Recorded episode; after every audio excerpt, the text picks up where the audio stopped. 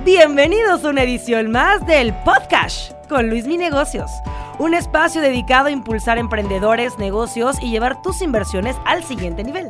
Todas las opiniones expresadas en este programa son a título personal, para fines informativos y no representan una posición oficial para la toma de decisiones. Hola a todos y bienvenidos al podcast con Luis Mi Negocios.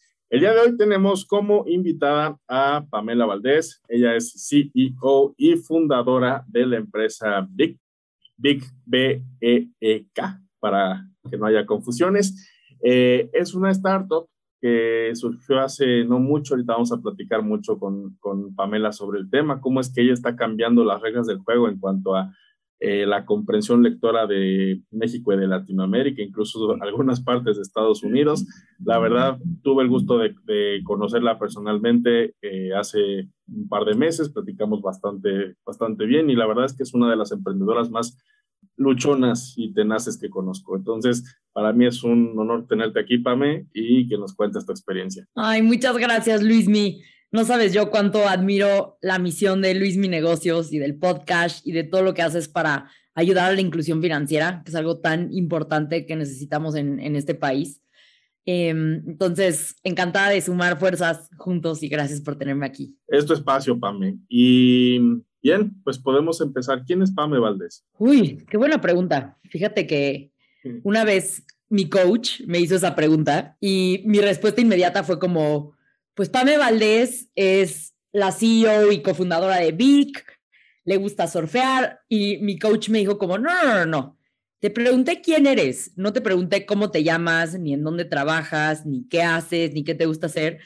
Y entonces de ahí me empezó a hacer como muchas preguntas, hicimos un ejercicio y es una pregunta muy difícil de contestar, Luis, ni quién es Pame Valdés.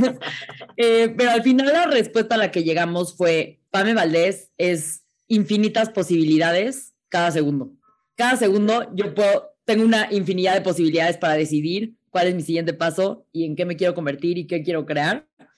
Entonces, esa es la mejor definición a la que llegué, pero es una definición un poco filosófica. si me dejas ayudar, creo que es una mujer soñadora que donde pone el ojo pone la bala, ¿no? También, la verdad es que, digamos que yéndonos a algo más racional, Pame es una persona que creció siendo muy insegura de sí misma porque recibía muchísimo como bullying por ser diferente, por querer cambiar al mundo, pero que sus papás le contaron historias que le empoderaban cuando ella tenía miedo por ser diferente. Y cuando le contaron historias que le empoderaban, a mí, yo crecí, mi mamá me contaba la historia de Bill Gates, que era el buleado del salón, y que pues después todo el mundo le pedía trabajo porque construyó Microsoft, ¿no? Entonces, eso me volvió muy luchona, como que dije, sí, ok, soy diferente, el mundo a veces me cuesta trabajo por ser diferente y pensar diferente, pero voy a luchar siempre muy duro y dar lo mejor de mí y tratar de construir algo que genere un impacto positivo. Y pues creo que lo hemos hecho hasta ahora. Ame, ¿cuál es tu enfoque, digamos, que fuiste tomando en esos años donde, sí, a lo mejor tenías algo de bullying en la escuela, en alguna entrevista por ahí mencionaste que nunca fuiste la niña de los dieces, sino la de los siete. Eh, pero quiero preguntarte aquí, ¿cómo calificas el papel de, en este caso, tus padres en cuanto a tu desarrollo y cómo se ve eso en lo que es Bitcoin hoy en día? Pues es que mis papás siempre me hicieron pensar que todo era posible y siento, eso es lo que más les agradezco, ¿no? O sea, yo tenía como ideas muy locas desde chiquita y eso era un poco pues la, fuente de bullying, ¿no? O sea, yo como iba en una escuela de puras niñas, eh, muy tradicional, una escuela católica de monjas, em, y pues yo pensaba diferente y yo quería ser astronauta o quería ser empresaria o quería ser presidenta de la ONU, esas eran como las tres ideas que tenía en mi cabeza. Y entonces la gente tiende a criticar lo que no entiende, ¿no? Cuando ve algo, la gente ve algo diferente, se siente incómodo, lo critican, porque, y no necesariamente porque no les guste, sino porque no lo entienden, ¿no? Y mis papás siempre me hicieron pensar que cualquier cosa que yo pensara era posible. Como que era una actitud de, o sea, cuando tú quieres algo lo puedes lograr y es cuestión de cuándo, ¿no? Es cuestión de cuándo y cómo, no de si se va a lograr o no. Y mm, es como una mentalidad de mucho crecimiento, ¿no? Entonces, al final, yo siento que a mí mis papás me contaron historias que me hicieron desatar mis superpoderes, ¿no? O sea, yo como que era insegura y tenía miedo y no sabía relacionarme con las personas y me costaba trabajo la vida, la verdad. Y me contaron historias que me hicieron desatar esos superpoderes en vez de dejarlos dormidos. Entonces, al final, yo creo que eso se convirtió en lo que es la misión de Vic hoy, ¿no? Porque yo creo que, por ejemplo, una persona que gana un sueldo al mes eh, no sabe que tiene el poder de multiplicarlo y de tener una libertad financiera que le va a cambiar la vida. ¿no? Pero si escucha la historia de Luis Mi Negocios, esa historia realmente le va a ayudar a desatar el superpoder de invertir y multiplicar el dinero, porque es un superpoder que se puede aprender, ¿no? O sea, el dinero, puedes aprender las reglas para aprender a jugar ese juego y poder desatar esos superpoderes. Entonces, al final creo que fue una historia de todo es una cuestión de mentalidad y de creer que puedes y de encontrar las respuestas que no tienes para lograrlo. Y creo que eso es como que transferible a cualquier cosa que quieran lograr las personas en el mundo. Y eso es lo que tratamos de hacer con Vic hoy, ¿no? Es como cómo llevamos la historia que le va a desatar los superpoderes a la persona que necesita esa historia en el momento en el que la necesita. ¿Y cuáles son los superpoderes de Pam?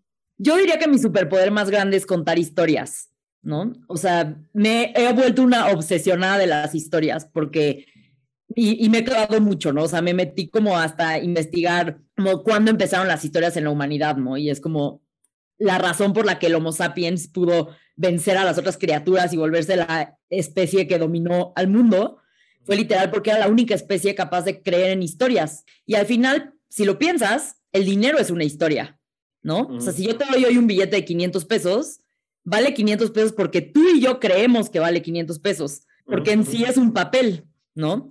Entonces, me obsesioné con el, potencial que tienen las historias para mover al mundo. O sea, de hecho, si tú piensas cualquier otra como especie, generalmente existe un número que se llama el Dunbar Number, que es como 150 personas, bueno, 150 individuos o especies. Nunca se puede controlar una comunidad más allá de 150 individuos. Pero cuando hay historias como el dinero o como la religión o como las empresas, se pueden controlar y se pueden como organizar más que controlar comunidades de muchas más personas, ¿no?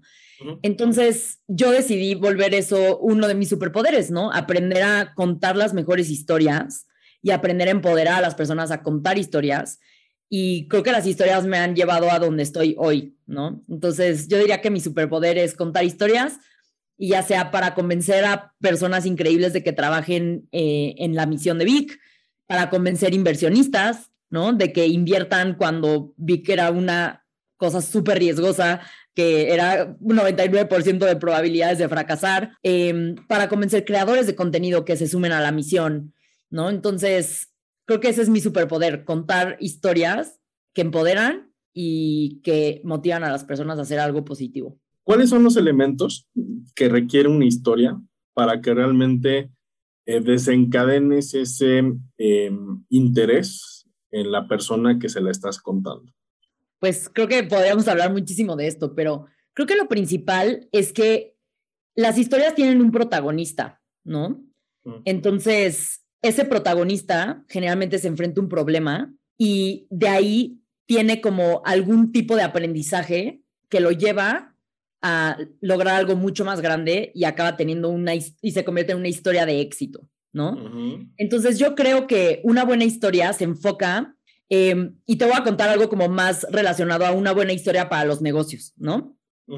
Em, las empresas generalmente, como, como ya lo sabes, tienen una misión y una visión, ¿no? Que es eh, pues son unas frases que describen por qué existe la empresa y para qué existe la empresa y a, y a dónde quiere llegar. Pero muchas veces lo que pasa con las empresas es que la misión y la visión no puede como, como que no se queda en la memoria de, de los que trabajan. Y eso es muy grave, ¿no? Porque es la razón por la que existes. O sea, tú deberías de poder ir a, a cualquier persona de Walmart y preguntarles cuál es la misión de Walmart y que se la sepan de corazón. Pero es difícil que se memoricen un párrafo. Entonces, lo que hicimos en Vic para que como empresa fuéramos más eficientes y todo mundo de manera muy eficiente supiera la misión y el propósito, convertimos la misión de Vic en una historia. Y la historia, de hecho, la, nos, nos apropiamos de la historia de Hércules y la convertimos en una historia para Vic. Entonces, por ejemplo, la misión de Vic es empoderar a las personas a través de las historias eh, para que logren crear la vida de sus sueños, ¿no? Pero eso suena muy aburrido y la gente no se lo va a recordar. Entonces yo lo que hice fue decirle a mi equipo una historia y les conté y les puse la foto de Hércules cuando era un bebé. ¿Te acuerdas de esta película de Hércules cuando Hércules es un bebé así todo iluminado porque es un dios? ¿no? Entonces yo les puse esa imagen a mi equipo y les dije, les voy a contar la historia de, de lo que hace Vic, ¿no? Y les dije, todos nacemos como Hércules, con superpoderes, hasta que llega una fuerza externa, y entonces puse la imagen de cómo llegan pena y pánico y le dan una, una pócima que le da veneno a Hércules que, le quita sus superpoderes, ¿no? Pero, y eso pasa, ¿no? O sea, nacemos con superpoderes y luego llega algo externo que nos quita esos superpoderes. Ya sea reprobamos un examen en la escuela que nos traumó y nos hizo ser inseguros, o hicimos una inversión eh, en la que nos fue mal y entonces nos apanicamos y decidimos ya nunca volver a invertir, ¿no? O sea, hay como alguna fuerza externa que te apaga el superpoder. Y entonces, eh, luego les puse la imagen de Hércules cuando es puberto, que está así como todo flaquito, ahí como que en, Grecia, en medio de la nada, como que tratando de buscar algo más, porque sabe que hay algo más, pero no sabe qué. Y entonces llega eh, Filoctetes y Filoctetes se vuelve un mensajero que le da herramientas a Hércules para poder desarrollar sus superpoderes de nuevo y volverse un dios de nuevo, ¿no? Volver a ser un héroe y volver a ser un dios. Exacto. Y entonces yo lo que le digo a mi equipo es, Filoctetes es Vic, ¿no? Las personas nacen con superpoderes, algo se las apagan y necesitan, lo único que necesitan es una buena historia que les dé herramientas para poder motivarse a volver a desatar sus superpoderes. Y entonces eso es lo que hace Vic. Creemos que todos los humanos nacen con el potencial de ser un superhéroe y lo único que necesitan es una buena historia que los ayude a inspirarse para desatar esos superpoderes.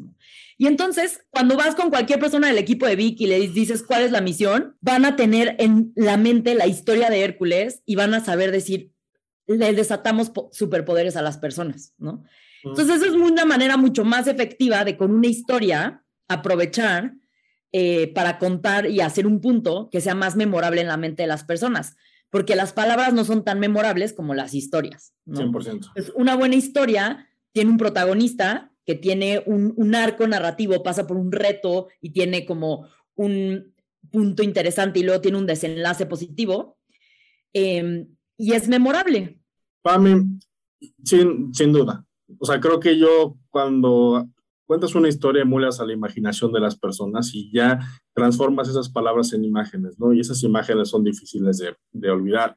Y muchos de los mejores, pues sí, mercadólogos de hoy día utilizan esas historias para llegar a sus audiencias de una manera diferente. Eso es más que sabido y realmente todos aspiramos a algo así, pero no es tan fácil, ¿no? Lograr ese efecto de eh, poder convencer a las personas, ¿no? ese, ese convencimiento y sí, definitivamente creo que es una de las personas que ha logrado ese tema de las historias, llevarlo al ámbito de los negocios, ¿no? Porque ahorita vamos a entrar a este tema del cuanto al levantamiento de capital, cómo fue, pero pues todo gira alrededor de historias, ¿no? Las personas que tienes que lograr convencer para que creen tu proyecto, inviertan en ti, a través de historias tienes que moverlas, ¿no? Entonces, antes de llegar a este punto, me quiero tocar, eh, recién saliste de la preparatoria, entraste en la universidad, eh, cuéntanos la historia, valga la redundancia, de cómo fue eh, que fundaste DIC y creo que también eres una college dropout, una persona que salió de la universidad para crear este proyecto. Entonces,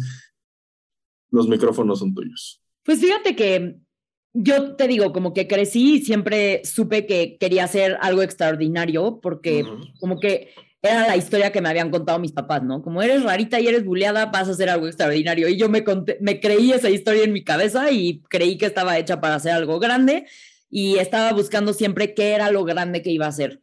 Y tenía, eh, tuve varias opciones, o sea, las tres principales era o quería ser astronauta, o quería ser presidenta de la ONU, o quería ser empresaria.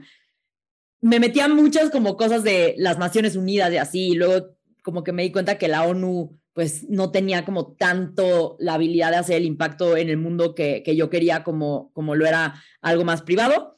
Fui a conocer a un astronauta y me di cuenta que si iba a ser astronauta no iba a poder como pasar tanto tiempo con mi familia y estar con mis hijos porque iba a estar en el espacio y decidí no irme por ese camino. Y al final dije, creo que la mejor manera de cambiar al mundo es siendo empresaria, porque pues yo creo mucho en el libre mercado y creo que realmente cuando las empresas compiten pueden crear mucho valor. Em, y entonces decidí estudiar negocios. Y cuando estaba estudiando negocios, em, para una clase me dijeron que llevara una idea de negocios eh, a, a, la clase, ¿no? Y yo anoté curiosamente dos ideas y una era como muy chistoso porque es, es una empresa unicornio ahora, pero yo dije como, sería buenísimo tener una app donde pudieras pedir comida a domicilio. O sea, que en vez de tener que estar hablando al sushito, que yo me pueda meter a la app y diga, tráeme esta, este platillo de este restaurante a mi casa a esta hora, ¿no? te, em, adelantaste al futuro. esa era, esa era la, la, primera idea que se me ocurrió. Acuérdame preguntar, preguntarte antes de terminar el podcast que nos digas dos ideas de negocio para ver cuál va a ser el futuro. Fíjate que curiosamente, yo creo que mm, la mejor manera de pensar en ideas de negocios y de obtener ideas de negocios es no pensando en ideas de negocios. O sea, yo creo que fue como eh, suerte que a mí se me ocurrió como una buena idea y de hecho, o sea, la idea de Vic en sí cuando empezó era algo distinto y evolucionó mucho. Em, porque la mejor manera de pensar en ideas de negocios es no pensando en ideas de negocios, es abriendo los ojos y viendo qué problemas tienes y qué problemas tienen tus amigos y la gente que te rodea. Em, y porque ahí es donde salen los, los, las mejores ideas de negocios, ¿no? Te vuelves un creador de soluciones, ¿no?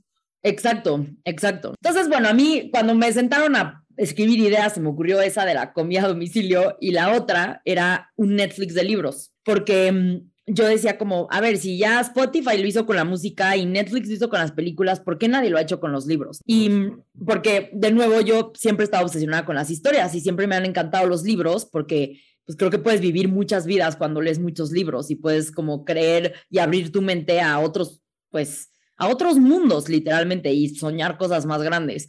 Y la razón por la que yo al final decidí no irme por la idea de comida a domicilio y decidí irme por lo que hoy se convirtió Vic era porque si solo hacía una app de comida a domicilio, la iba a hacer porque creía que era buen negocio, pero no había como una misión que me apasionara de eso, ¿sabes? O sea, era como, está cool, pero realmente eso me mueve y a mí realmente me movía el hecho de que la calidad de vida de las personas mejora cuando se informan, cuando aprenden, cuando, o sea, leer realmente es, un, es algo positivo para la gente. Entonces, decidí irme por ese camino porque dije, no, realmente, pues un Netflix de libros puede hacer leer más sexy, ¿no? Y eso va a hacer que más personas lean y eso necesitamos para que el mundo sea mejor, ¿no? Eh, porque muchas veces ves como, o sea, justo hoy tú, estuve en un panel con, con el gobierno en la mañana, ¿no? Y me pusieron en un panel como de cómo podemos promover y mejorar la educación en México. Y yo lo que les dije es, mira, yo trabajo un paso antes de nada sirve que exista toda la infraestructura y todas las opciones para que la gente tenga educación si no tienen ganas de ser educados. Y hay un paso antes de la educación, que es la inspiración. A mí que me inspiró a querer ser una nerdaza que se metió a estudiar negocios y hacía todas estas cosas que me contaron historias que me inspiraron. Entonces, antes que la educación está la inspiración y las ganas de ser educado. ¿No? Y las ganas de educarte en cierto tema para lograr algo. O sea, como que la gente aprender de finanzas personales para aprender de finanzas personales, no. Si tienes una inspiración y un motivo más profundo, eso es lo que te lleva realmente a aprenderlo y hacerlo bien. Fíjate qué tema, perdón que te interrumpa, Pame, pero qué tema tan importante tocas. Y me viene a la mente, por ejemplo, aquí niños que, ¿cuántos niños no odian ir a la escuela porque les van a meter algo que no aman, que no les gusta, ¿no? Y eso viene muy de la mano y aprueba tu punto de necesitas inspiración para que el, proceso de la enseñanza sea mucho más disfrutable y mucho más eficiente. Sí. Creo que sí. Y es que la manera de inspirar de verdad es a través de historias. O sea, piensa como cual, qué, inspira a las personas. Siempre es una historia. Siempre es una historia, alguna historia. Sí, y digo, por eso, por eso hasta los mismos niños tienen una creatividad impresionante, porque viven a base de cuentos, viven a base de creatividad, viven a base de no hay límites, ¿no? Digo, sí hay límites, pero no hay límites, ¿no? O sea, me refiero a que en cuanto a dibujar, en cuanto a creatividad, sino que somos los adultos que les vamos cortando las alas, ¿no? Sí, 100%. Y entonces como que, o sea, algo que a mí me pasaba mucho era cuando yo quería ser astronauta, y una también de las razones por las que decidí no ser astronauta, fue porque no había historias de astronautas mexicanos, entonces yo no lo veía posible. Yo decía, no, pues es que está muy difícil como mexicana llegar a ser astronauta, ¿no? Entonces, ahí fue cuando, o sea, yo empecé a entender que, o sea, no es casualidad que en Latinoamérica casi no tenemos millonarios, astronautas, ganadores de Olimpiadas, y es porque esas historias no existen en nuestro idioma local. La historia de Michael Phelps no está en español. La historia de Peter Thiel de, de 0 a 1 no existía en español. ¿no? Él es el billonario, ¿no? Que cuenta el cómo empezar empresas que se vuelvan gigantes y construyan billonarios. Y él, em, esa historia no estaba en español hasta que la trajimos a Vic al, al, español. Entonces, como que se volvió un llamado muy personal, como tengo que traer las mejores historias al español. Y en ese camino, por eso te digo que las ideas de negocio no valen tanto, porque, o sea, la idea de un Netflix de libros en sí iba a fracasar porque la gente no lee y es la realidad, la gente no lee. y, y, hay muchas razones por las que eso pasa, o sea, los mexicanos somos los que de las poblaciones del mundo que más pasan tiempo en el tráfico y que más horas trabajan al día. Entonces, el tiempo que tenemos disponible para leer es muy poco y estamos cansados. Entonces, llegamos a nuestra casa y queremos ver Netflix, no queremos leer. Y entonces ese es un problema de formato, pero por eso los audiolibros y por eso decimos nosotros que escuchar es el nuevo leer, porque 15 minutos al día, mientras estás en el tráfico, mientras paseas al perro, mientras lavas los platos, son 12 libros leídos al año. imagínate, Luismi, que en México el humano promedio lee tres libros al año y en Vic el usuario promedio escucha nueve libros al año, entre ocho y nueve libros al año. Entonces, realmente es un problema de, formato. Entonces, ahí fue cuando, o sea, vi que empezó como esa idea, que eh, ni siquiera era de audiolibros, era un Netflix de ebooks, o sea, era como para pagar una suscripción y poder leer en tu tablet o en tu celular. Y perdí un concurso, porque el ITAM con esa idea nos metieron un concurso, lo perdí, estaba con mis cuatro mejores amigos en ese concurso, todos se salieron del equipo y me dijeron como, Pam, ya perdimos, esto no tiene futuro, esto no va a funcionar y yo, no, tenemos un punto que probar, ya sabes. Eh, pero mis amigos estaban así de, no, no, no, ya, o sea, ubícate, como que no, no va por ahí. Y pues yo me obsesioné porque para mí era más importante la misión de que las personas realmente encontraran esas historias que los inspiran y los empoderan. Y por eso al final dije como, ok, si no es por aquí, no es por ebooks, ¿por dónde es?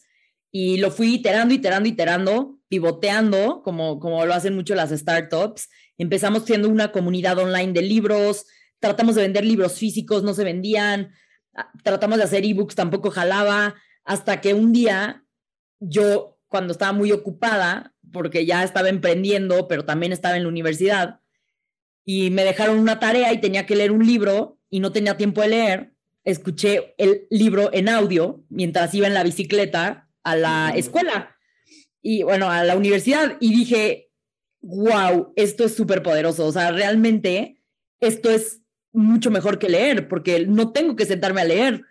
Entonces, ah, ese fue tu aha moment, ¿no? sí, ese fue mi aha moment que me hizo pensar en, que me hizo pensar en, en audio, ¿no?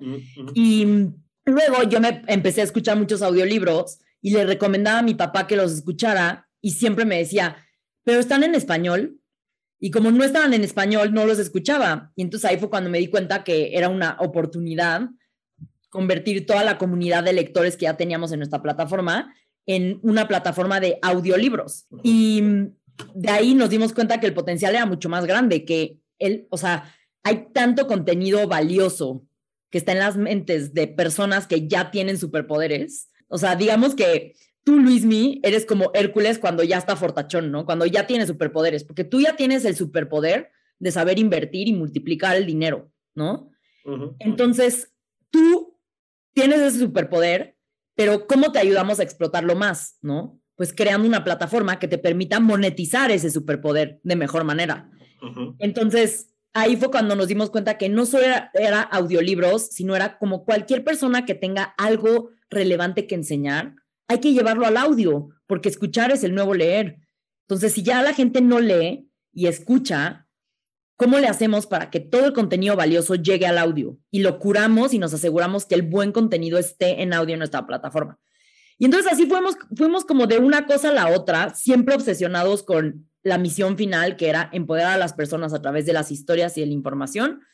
Y pues ya en el 2019 lanzamos la suscripción de audio, empezamos a trabajar con creadores de contenido, empezamos a lanzar eh, los BIC originales como, como el tuyo, que eh, eh, aprende a invertir desde cero. Ya te lo este, aprendiste. Ya, ya, me lo aprendí. Y no, y está muy bueno. Vamos a parar ahorita la grabación para que les enviemos la liga y que vean dónde pueden descargarlo, que vale mucho la pena. La verdad es que cuento mi experiencia muy breve como creador de contenido.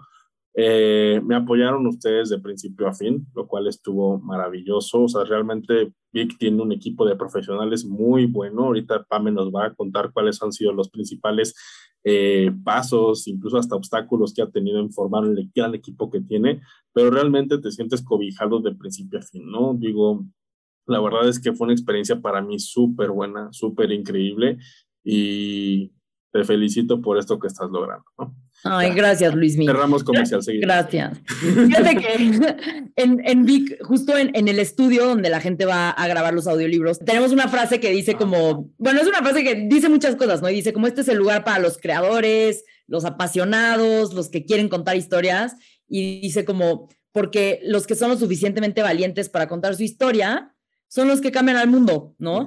Entonces pues gracias por ser suficientemente valiente para contar tu historia, Luismi, porque la verdad es que ser creador de contenido es ser un héroe. O sea, no es fácil exponerte en internet con, y luego con estas cosas que pasan, que te clonan las cuentas y te tratan, o sea, y tú sigues exponiéndote al mundo y diciendo esta misión de impactar al mundo y la inclusión financiera, o sea, para mí es admirable, ¿no? Y, o sea, yo lo que quiero es que tú y todos los que tengan un mensaje importante que decir puedan vivir de su arte. Y pues justo lo que platicamos, ¿no? Las plataformas de hoy no están creadas para los creadores de contenido, están creadas para los anunciantes. Entonces, Instagram, YouTube, todas estas plataformas están hechas para los anunciantes, para cobrar anuncios. Y entonces los creadores de contenido monetizan un poquitito en esas plataformas de lo que podrían monetizar. Entonces en Vic como que cambiamos las reglas y dijimos, esto no está hecho para anunciantes, está hecho para superhéroes en potencia y superhéroes que quieren contarle su historia a superhéroes en potencia. Entonces, pues, no sé, es, una misión que yo creo que va a hacer al mundo un, lugar mucho mejor y gracias por ayudarme a, a que la cumplamos, Luis. Pues ahí va.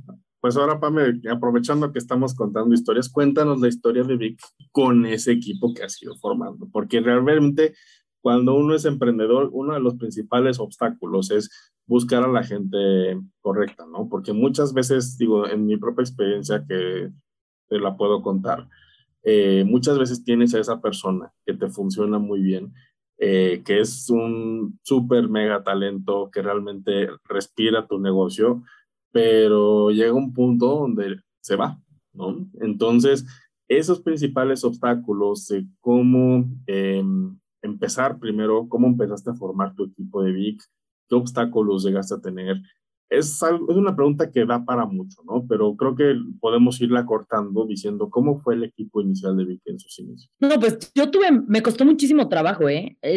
formar un buen equipo es de los retos más grandes que tienen los emprendedores, definitivamente. Em, y de hecho yo, pues el primer socio que tuve, me separé de él, o sea, no funcionó. Em, ¿Por qué? Y pues muchas cosas. Eh, en, realidad ya así como yéndonos al, al, root cause, hacia la raíz de por qué no, creo que no estábamos alineados, ¿no? Como que yo quería hacer algo que se comiera al mundo y que realmente impactara a billones de personas y él quería hacer un buen negocio y llevar una vida un poco más tranquila. Y yo era como, no me importa si tengo que dormir dos horas, pero quiero crear algo que impacte al mundo y que salga a la bolsa y que sea gigante, ¿no? Él iba algo más tradicional y algo más exponencial. Exacto, sí. Y entonces eso en el día a día generaba con muchas fricciones que en el largo plazo, pues, fueron como desgastando mucho la relación y llegó un punto donde pues ya no funcionaba, ¿no? Em, y al final, como que de todo, hice muchos intentos de construir un buen equipo y fracasé muchas veces. Y el, como que la fórmula que encontré para construir un buen equipo fue de hecho como muy basada en el amor propio, irónicamente. y en, ahora te voy a explicar. Y en, en, el propósito, ¿no? Entonces, por mucho tiempo, eh, pues como yo crecí en esta sociedad donde me decían que no debía de ser como era y que tenía que ser diferente, pues yo soy una persona que siempre me costó mucho trabajo cultivar mi amor propio, ¿no? O sea, parezco muy segura de mí misma por fuera, pero siempre trabajo, me cuesta mucho trabajo el amor propio, ¿no? Y eso me llevaba a contratar personas que no me aceptaban como yo era y por las que tenía que cambiar para que estuvieran en el equipo, ¿no? Y mucho eso pasó también con mi, con mi socio inicial, o sea, yo tenía que cambiar quién era yo y dejar de ser tan intensa y dejar de ser tan apasionada para que, pues, fuera como aceptada en el equipo. Y hubo muchas personas en el equipo que entraron y, yo cambié y, y, me ponía máscaras y me ponía disfraces de quién tenía que ser y cómo me tenía que comportar y nunca funcionó, eso nunca funcionó. Y de hecho, o sea, equipos completos fueron como que se salieron del, del, equipo porque eso no funcionaba. Y llegó un punto donde toqué fondo y dije, esta soy yo, soy un ser en constante evolución que siempre busca mejorar, que siempre busca desarrollar nuevos superpoderes, pero no voy a negar quién soy, lo intensa que soy, las ganas que tengo de hacer las cosas, la, lo grande a lo que quiero tirar y no voy a trabajar con personas que no acepten eso, ¿no? Y entonces empecé a ser muy vocal sobre cómo soy y quién soy y cuáles son mis errores y cuáles son mis, mis, eh, mis habilidades y siendo muy abierta y vulnerable. Y eso empezó a atraer a las personas correctas, como de, ah, trabajo con Pam y sé que Pam tiene estas áreas de oportunidad, pero aún así creo en la misión y creo que, o sea, juntos mis áreas de oportunidad y las áreas de oportunidad de Pam y mis habilidades y las habilidades de Pam, como que complementan algo muy sinergético que nos va a ayudar a llegar a algo más grande, ¿no?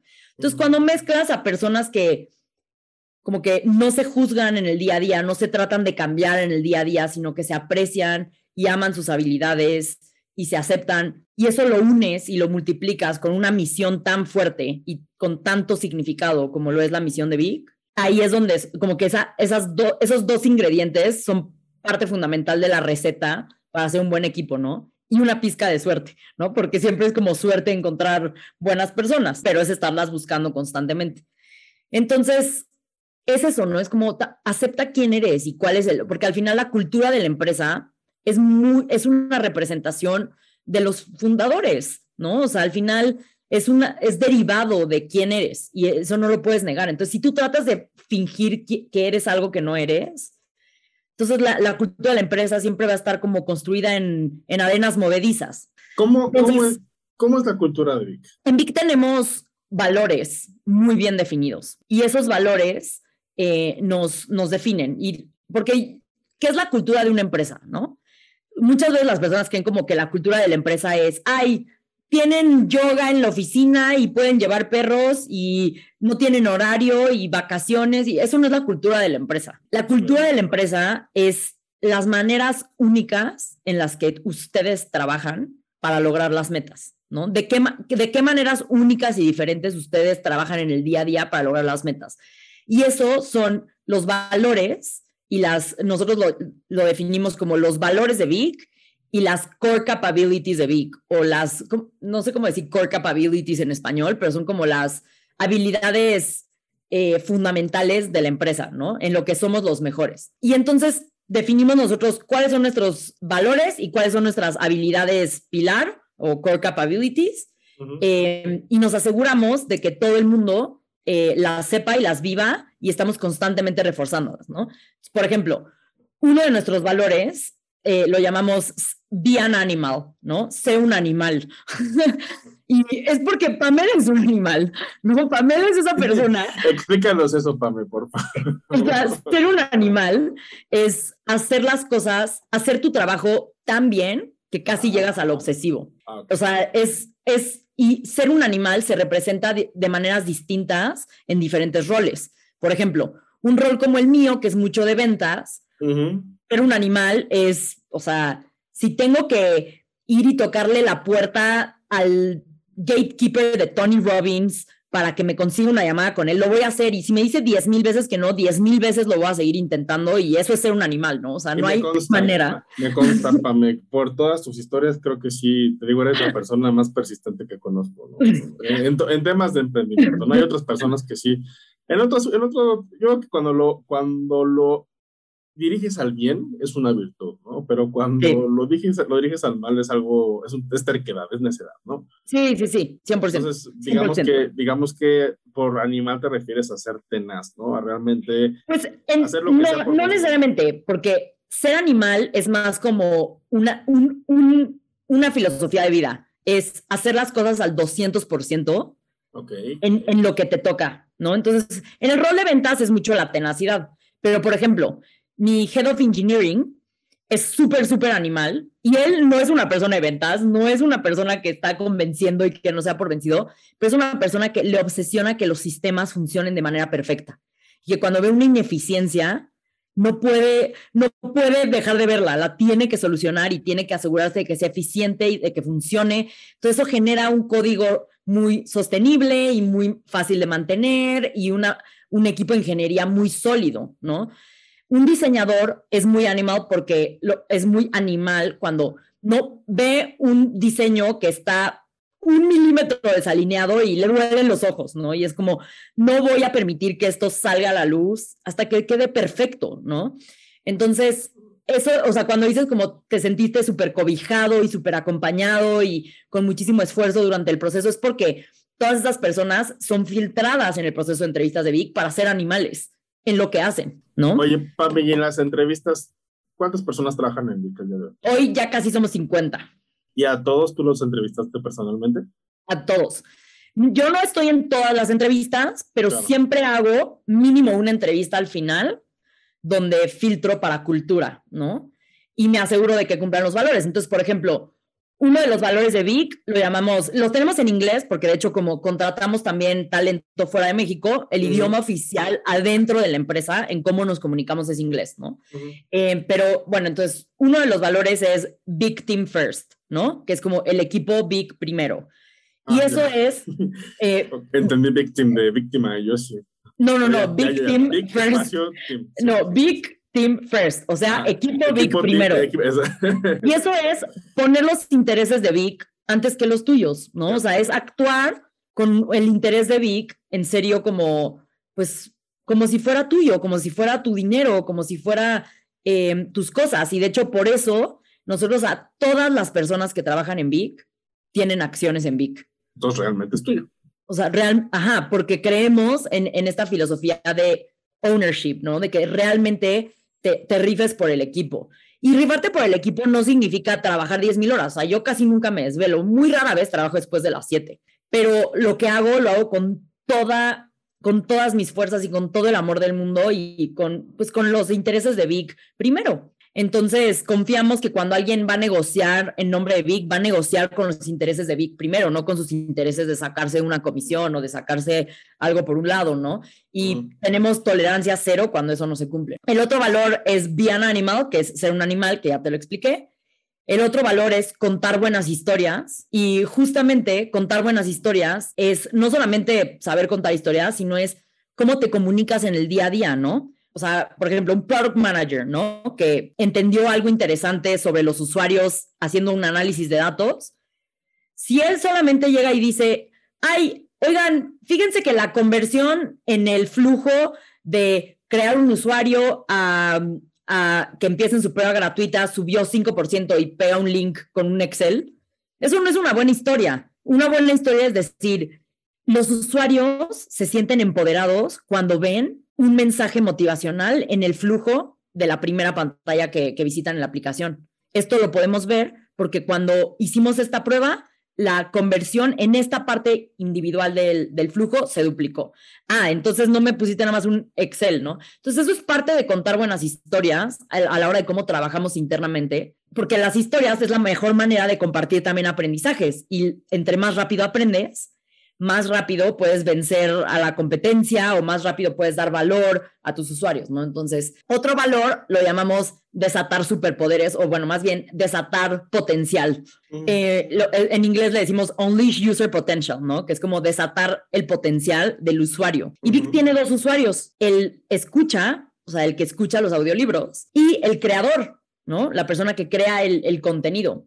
Entonces, siempre que pensamos en unleash user potential, es cómo le damos más valor al usuario y lo empoderamos, y el usuario es el listener o el creador, o sea, el escucha o el creador, para que pueda lograr las metas que tiene, ¿no? Y siempre pensamos en empoderar al usuario, empoderar al usuario, empoderar al usuario como un valor muy importante. Y entonces cuando tú defines tus valores, realmente puedes empoderar a las personas, actuar en el día a día como quieres que actúen. Entonces, ¿cómo reforzamos esto en el día a día? Cada que alguien comete una acción que representa un valor, tenemos un canal de gratitud. En, o sea, nosotros utilizamos una herramienta que se llama Slack, y en Slack lo que, lo que haces es que puedes como tener canales de diferentes cosas y es, como un WhatsApp, pero para la oficina, haz de cuenta, ¿no? Sí, sí, sí. Y entonces tenemos un canal de gratitud eh, donde las personas, literalmente, cada que algo sucede chido, dan las gracias. Entonces, cada que alguien comete alguna acción que va alineada a los valores de Vic, ahí ponemos como gracias, esto fue super victim first, esto fue super be an animal, esto fue super unleash user potential, ¿no? Em, y eso ayuda a que realmente las personas em, se comporten conforme a los valores. Y el último valor de Vic em, lo llamamos sé tu mejor versión, ¿no? Y es que las personas en Vic cuidan de su salud mental, les damos a todas las personas que trabajan en Vic un beneficio de dos mil pesos al mes, eh, y de hecho lo, lo, vamos cambiando, primero era menos y luego lo subimos, eh, que, para que puedan invertir en su salud física o en su salud mental. Eh, para que puedan traer a, su mejor versión a la oficina, ¿no? Y entonces... gimnasio, psicólogo, etcétera. Sí, y también somos muy flexibles en los horarios, en las vacaciones, en todo eso, porque como la gente es victim first, sabemos que siempre lo hacen con las buenas intenciones de Vic. Entonces la gente siempre trae su mejor versión a la oficina, ¿no?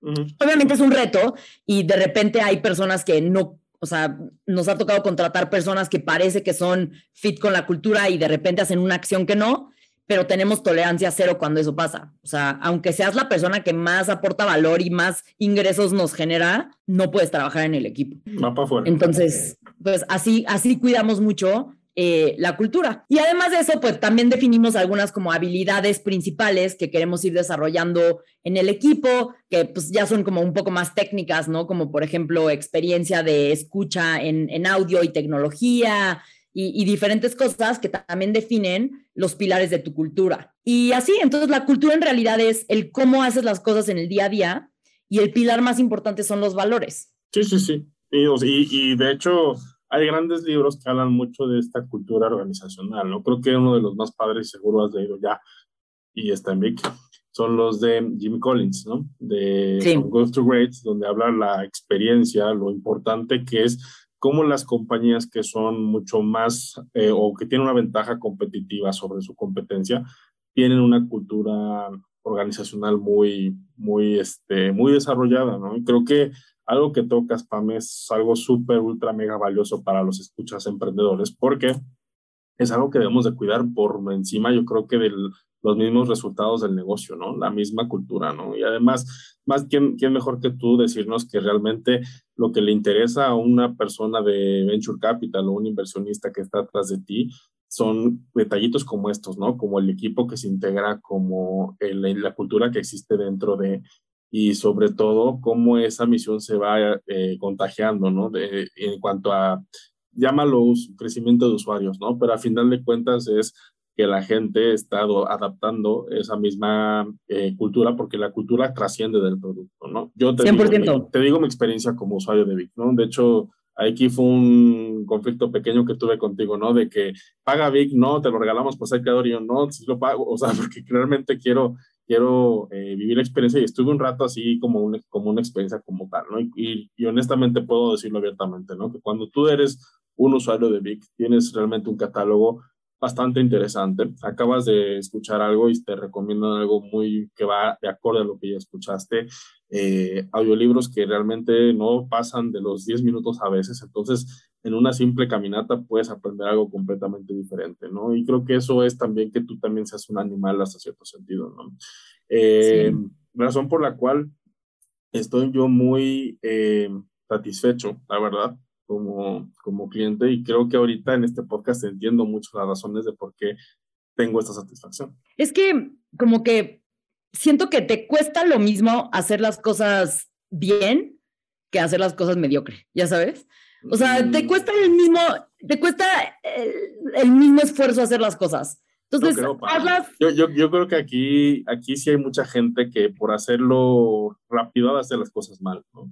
Y creo que también aquí necesitas como esa, eh, pues, dar el extra, ¿no? Aunque, no, aunque te cueste en cuanto a tiempo, pero realmente esa satisfacción personal por hacer bien las cosas es lo que, lo que vale. Sí, es cierto. O sea, en realidad sí, sí te cuesta más tiempo, pero a lo que voy yo es más, más que el tiempo, es como, sea, como que te cuesta la misma energía hacer las cosas. Ya si las vas a hacer. exacto, ya si las, exacto, ya si las vas a hacer. Ya te caché. Hazlas lo mejor que puedas, ¿no? O sea, si vas a hacer pizzas, haz la mejor pizza del mundo.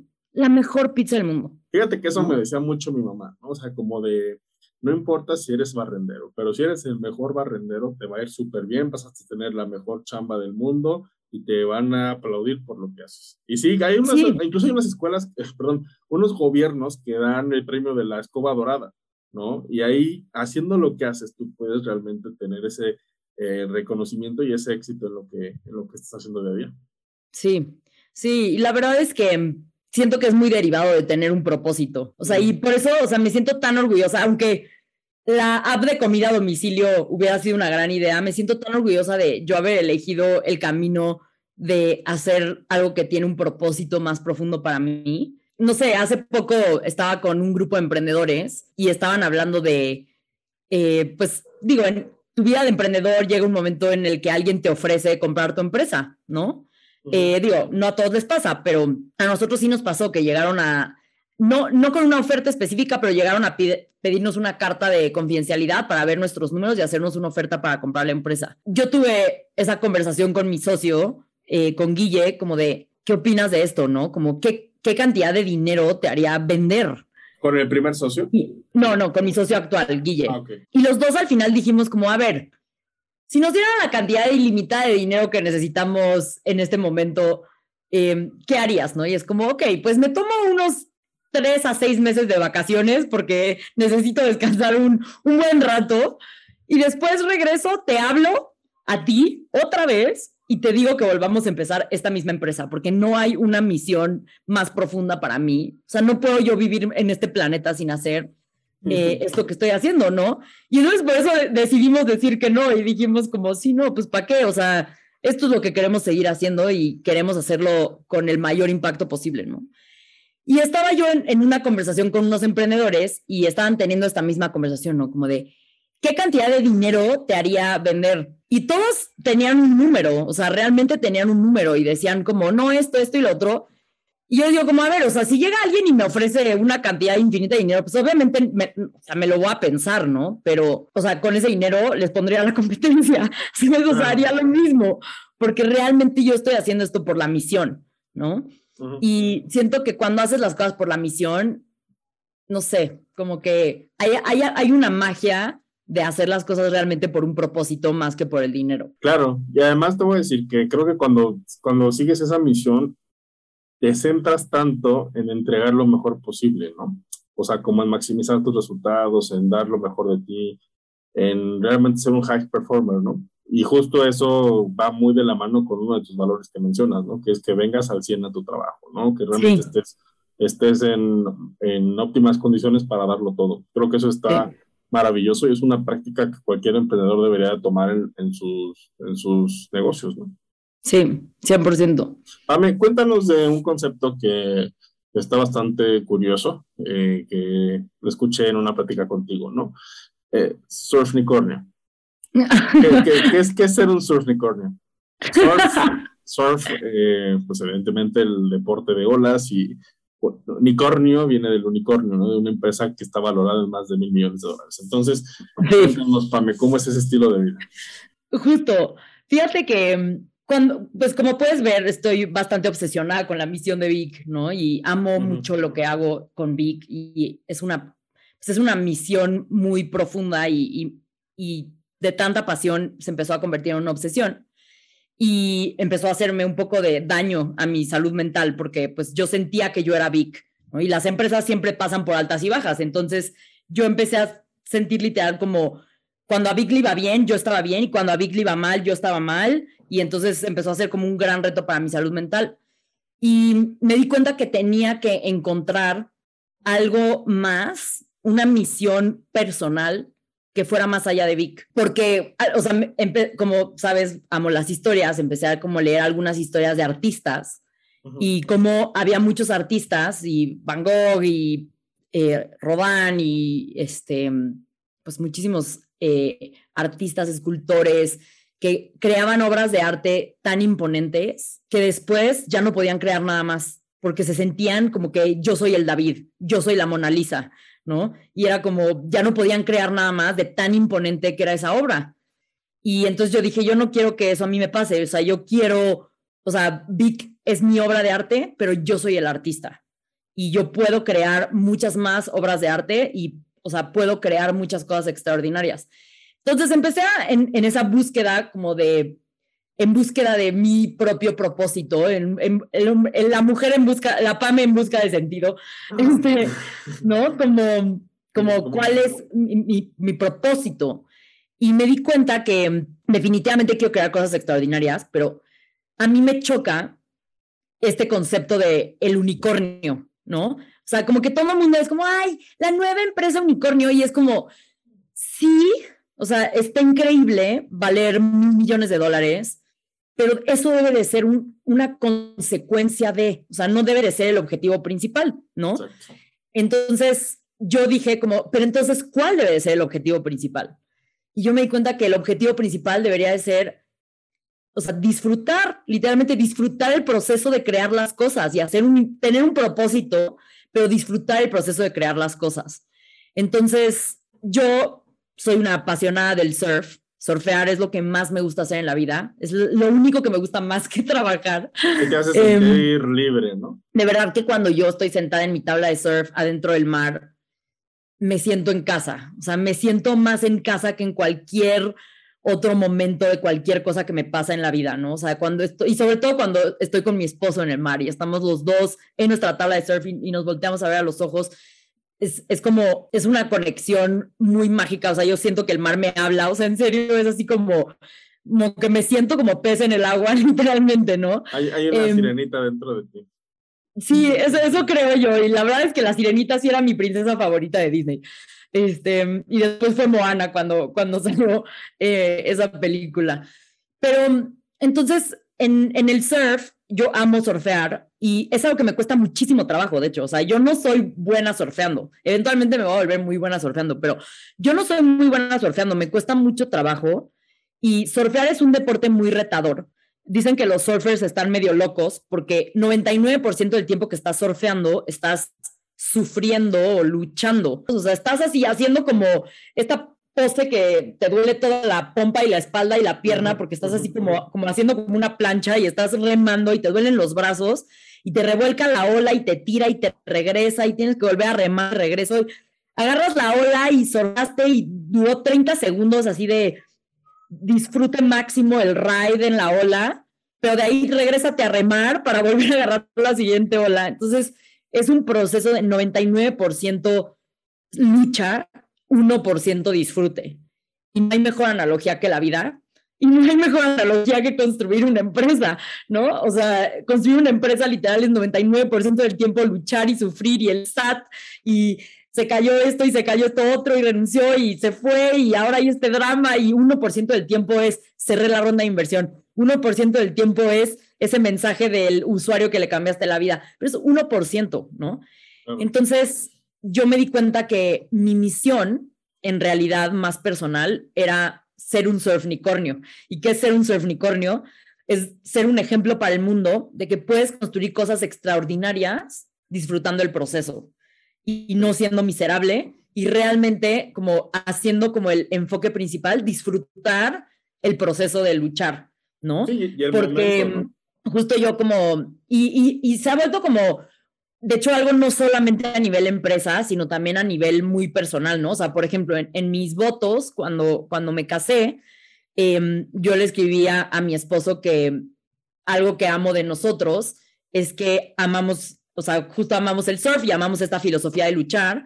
Y yo le dije como, cuando nos enamoramos del proceso de luchar, nos vimos invencibles, porque cuando amas luchar, puedes hacer lo que sea. O sea, no hay nada que te vaya a im- a impedir crear algo porque estás enamorado del proceso de hacer cosas difíciles, ¿no?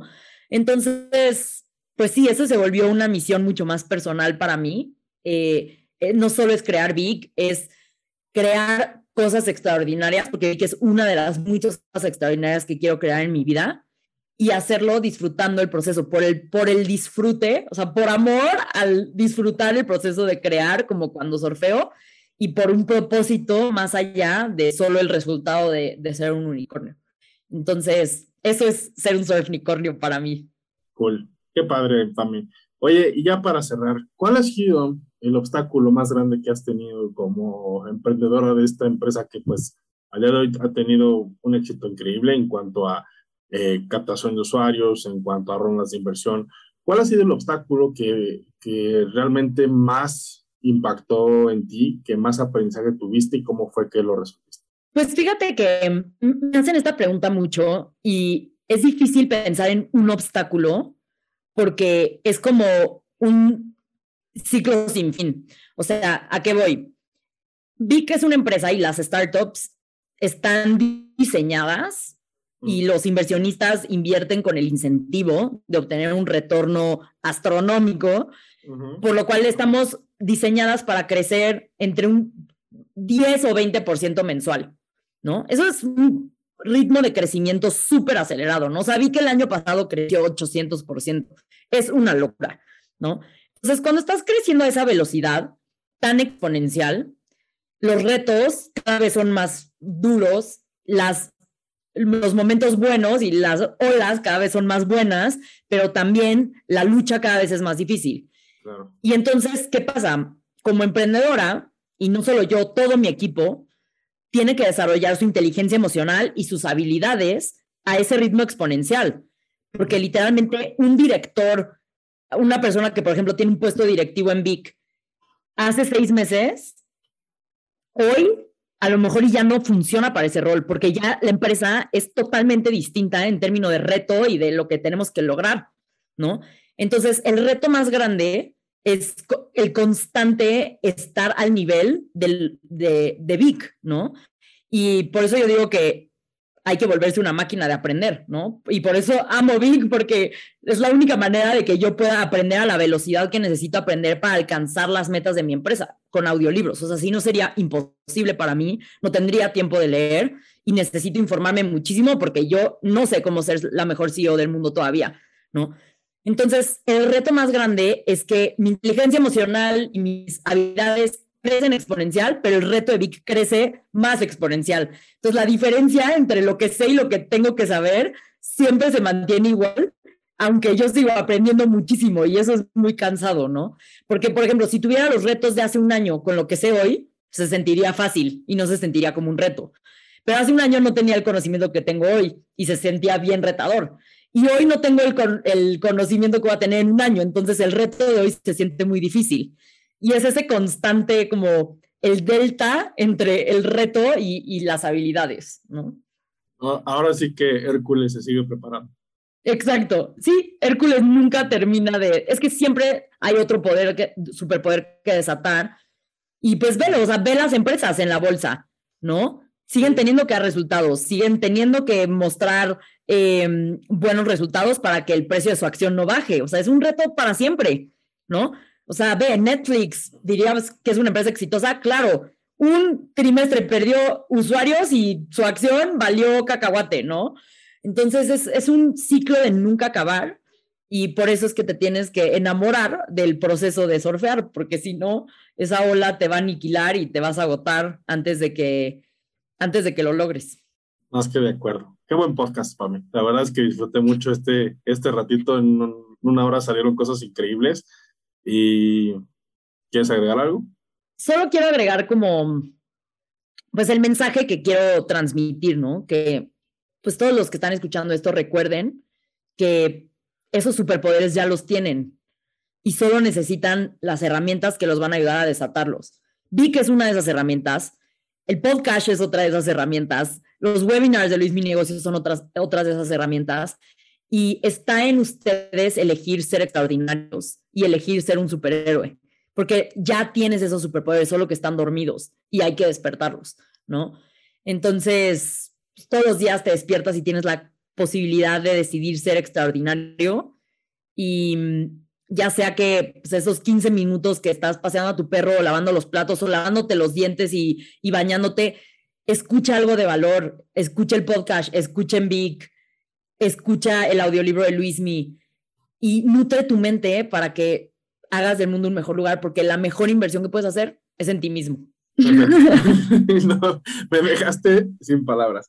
Pame, muchísimo, Muchísimas gracias, Pamela. O sea, realmente creo que sí hay una misión muy fuerte, hay aquí un trasfondo muy importante, sí se hace la invitación a, pues prácticamente a todo el público en general, desde chavitos hasta ya personas que dicen, yo ya no estoy para estos guamazos de la vida, creo que nunca es tarde para aprender. Alguien alguna vez me dijo por ahí que uno envejece cuando deja de aprender y creo que, eh, pues ahora sí, tu misión con Vic ha ayudado a que no haya excusas, Pamela. Así que pues agradecerte primero tu tiempo en este espacio y también agradecerte lo que has hecho pues por cientos y miles de mexicanos y latinoamericanos y gente de toda. Así que el mejor de los éxitos, Pame, y que esto siga creciendo. Muchas gracias, Luis. Gracias por este espacio y nos estamos escuchando.